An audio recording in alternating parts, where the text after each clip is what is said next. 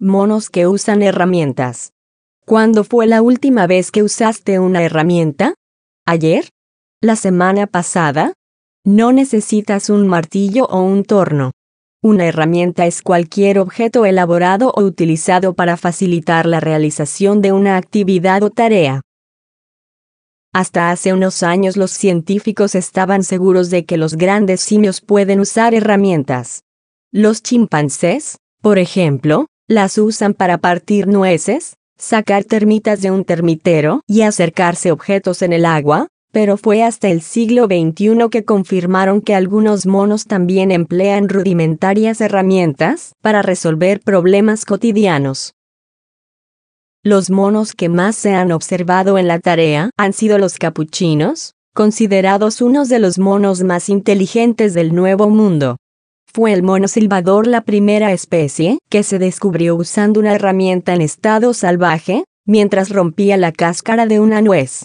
En este caso, la herramienta era una simple piedra. También se ha observado monos capuchinos de cabeza dura, desenterrando tubérculos con ayuda de ramas, y usando pequeñas rocas para golpear la tierra con una mano, mientras que con la otra rascan el suelo, con la intención de excavar. En Tailandia y Birmania, los macacos cangrejeros usan rocas para abrir ostras, caracoles y otros animales con concha. Pero sin duda, el comportamiento más interesante es en el cual cascan nueces con piedras.